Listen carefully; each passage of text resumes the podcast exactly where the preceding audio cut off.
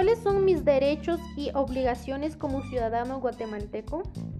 Existen dos tipos, derechos humanos y derechos ciudadanos. Según la Declaración Universal de los Derechos Humanos, aportan 30 derechos universales.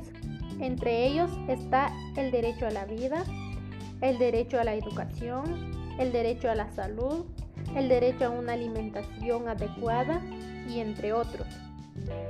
Y según la Constitución Política de la República de Guatemala, en el capítulo 3 y en su artículo 135, nos habla sobre los deberes y derechos cívicos del ciudadano guatemalteco.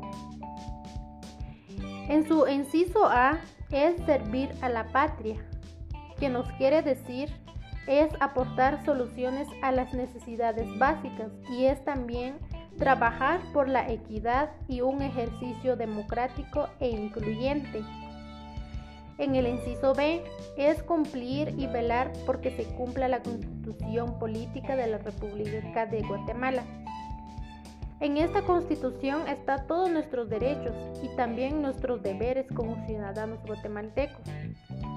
En el inciso C es trabajar por el desarrollo cívico, cultural, moral, económico y social de los guatemaltecos.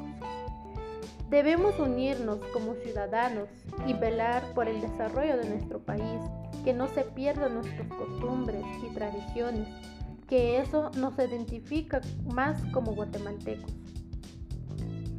Una de las obligaciones más importantes es el contribuir con el gasto público en la forma prescrita por la ley.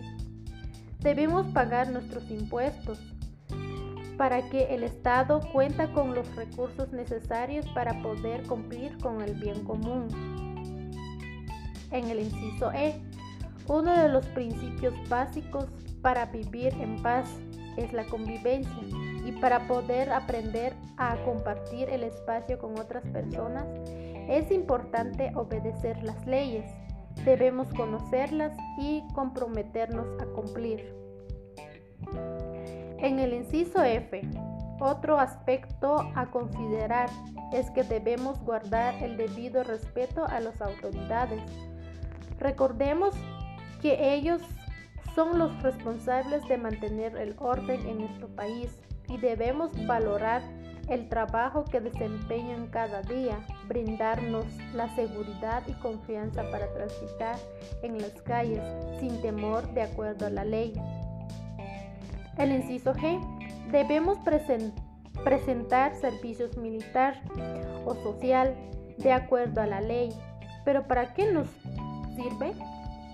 pues esto nos sirve porque nos involucra y podemos tener una relación directa con el Estado, promueve la participación ciudadana y que nos permite formar parte del asunto público. En el mismo capítulo, en el artículo 136, nos indica los deberes y derechos políticos del ciudadano. En el inciso A inscribirse en el registro del ciudadano.